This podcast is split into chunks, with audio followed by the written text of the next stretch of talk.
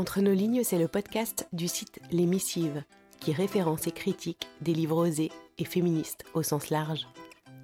Entre nos lignes, c'est une capsule sonore et littéraire. Ce sont quelques lignes d'un auteur ou d'une autrice à découvrir à voix haute, plus ou moins tous les mois. Je suis Marie-Émilie, je suis comédienne. Et Entre nos lignes, c'est une dose de pensée inspirante, engagée et féministe, avec des mots qui m'ont touchée selon l'humeur ou l'actualité. Bonne écoute.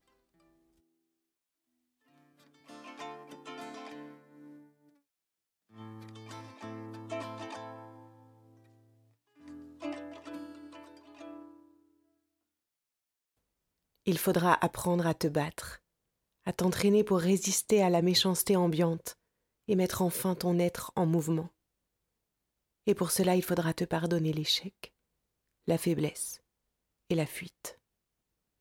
Tu as perdu un match, mais tout n'est pas encore perdu. C'est sur cette pensée que tu refermes la porte à l'année qui s'envole derrière toi. Peu de temps après, tu as passé tes examens et tu as obtenu le diplôme d'enseignant de français langue étrangère. Tu as trouvé facilement un poste dans une école privée pour adultes.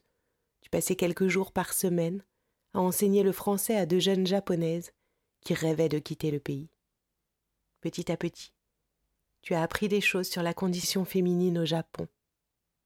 Une étrangère transmettait une langue qui ne lui appartenait pas à d'autres étrangères qui voulaient s'en servir comme une arme pour rompre les sangles du patriarcat et s'enfuir loin. L'idée t'enchantait. Ça te donnait un sens provisoire. Tu apprenais à faire la paix avec toi-même, à t'accepter tel que tu es, à te rencontrer enfin, après cette longue traversée des forêts où tu cachais ton ombre derrière les arbres. Un jour dans un musée, tu es resté longtemps devant un vase en porcelaine cassée, reconstitué par le kintsugi, cette technique japonaise où on colle les morceaux avec de l'or. On n'essaie pas de cacher les fêlures, on les met en évidence, et c'est beau. Cette imperfection t'attire. La philosophie du rituel encore plus.